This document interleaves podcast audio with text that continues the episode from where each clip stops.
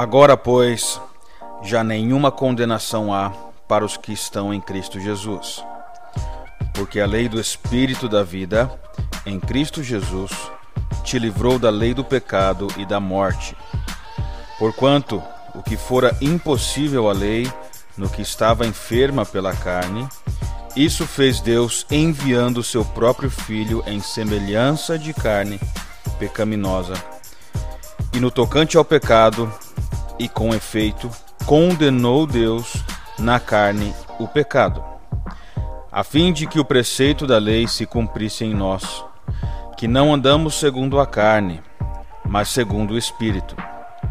Porque os que se inclinam para a carne cogitam das coisas da carne, mas os que se inclinam para o Espírito, das coisas do Espírito. Porque o pendor da carne dá para a morte, mas o do Espírito para a vida e paz. Por isso, o pendor da carne é inimizade contra Deus, pois não está sujeito à lei de Deus, nem mesmo pode estar. Portanto, os que estão na carne não podem agradar a Deus. Vós, porém, não estáis na carne, mas no Espírito. Se de fato o Espírito de Deus habita em vós, e se alguém não tem o Espírito de Cristo, esse tal não é dele.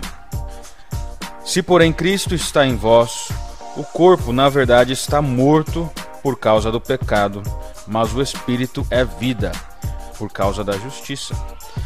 Se habita em vós o espírito daquele que ressuscitou Jesus dentre os mortos, esse mesmo que ressuscitou a Cristo Jesus dentre os mortos, vivificará também o vosso corpo mortal, por meio do seu espírito que em vós habita.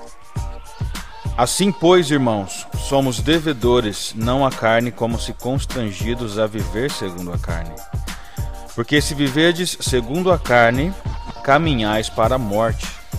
Mas se pelo Espírito mortificardes os feitos do corpo, certamente vivereis.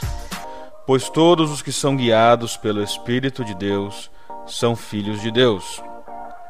Porque não recebestes o espírito de escravidão para viverdes outra vez atemorizados.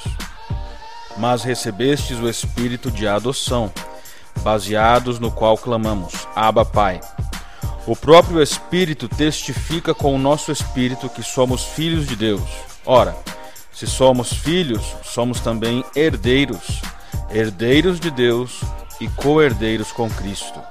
Se com ele sofremos, também com ele seremos glorificados.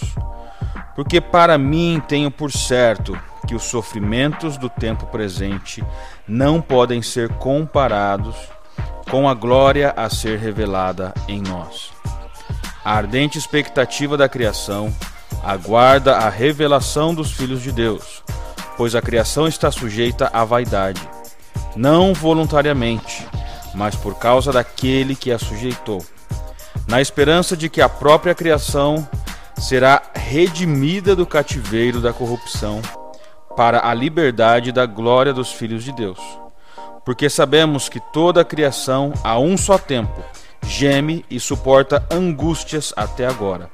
E não somente ela, mas também nós, que temos as primícias do Espírito, igualmente gememos em nosso íntimo, aguardando a adoção de filhos e redenção do nosso corpo porque na esperança fomos salvos. Ora, esperança que se vê não é esperança, pois o que alguém vê, como o espera?